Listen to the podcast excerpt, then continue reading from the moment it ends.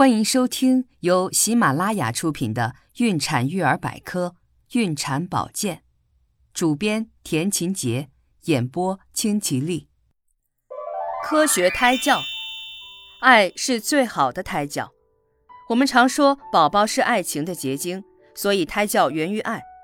怀孕之后，胎宝宝最需要准妈妈付出爱心与耐心，从胎宝宝在准妈妈的身体里扎根的那一刻起。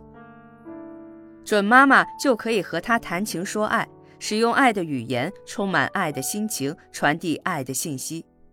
在这样一个充满爱的孕育过程中，准妈妈才能深切地感受到胎宝宝的点滴变化，并且缓解和转移不良情绪，从而产生一种对胎宝宝健康极为重要的母子亲情。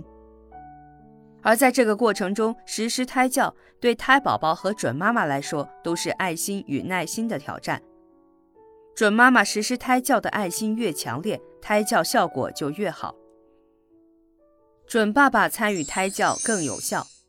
有研究指出，胎宝宝在子宫内最适宜听中低频调的声音，而准爸爸说话的声音正是以中低频调为主。也就是说，胎宝宝对准爸爸的声音更敏感。准爸爸低沉宽厚的嗓音总能让胎宝宝表现得更积极，所以准爸爸要多与胎宝宝交流。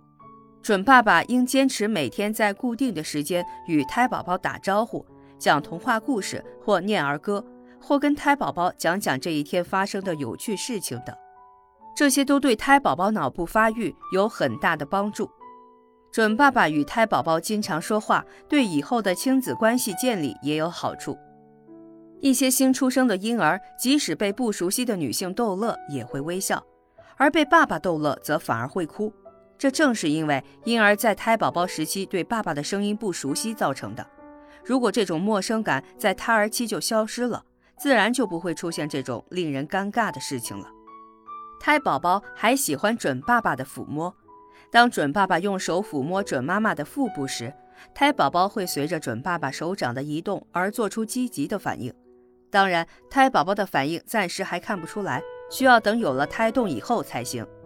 常说爱子先爱妻，准爸爸参与胎教，可以为准妈妈创造良好的环境，帮助准妈妈调节情绪、补充营养。这些工作贯穿于整个孕期。准爸爸应关心爱护准妈妈，主动承担家务，陪准妈妈散步、欣赏音乐、短期旅行，并且纠正不良的生活习惯和作息规律。这都会给胎宝宝积极的影响。抚摸胎教让胎宝宝感受爱。据研究显示，婴儿如果很少被触摸爱抚，很容易出现心理疾患，并且生长发育迟缓。所以，如果从胎宝宝时期就经常充满爱意的触摸爱抚胎宝宝，能有效促进胎宝宝养成良好的性格。同时，准妈妈对胎宝宝的抚摸不仅能传达对胎宝宝的关爱。还能使准妈妈自身处于一种身心放松的状态，达到安抚胎宝宝与舒缓准妈妈情绪的双重功效。正常情况下，怀孕三个月左右就能进行抚摸胎教，最好定时，每次五到十分钟，这样可以使胎宝宝对时间建立起初步的信息反应。抚摸胎教一直可以进行到妊娠结束。准妈妈或准爸爸用手在隆起的腹壁上轻轻地抚摸胎宝宝，胎宝宝可以感受抚摸的刺激，以促进胎宝宝感觉系统、神经系统及大脑的发育。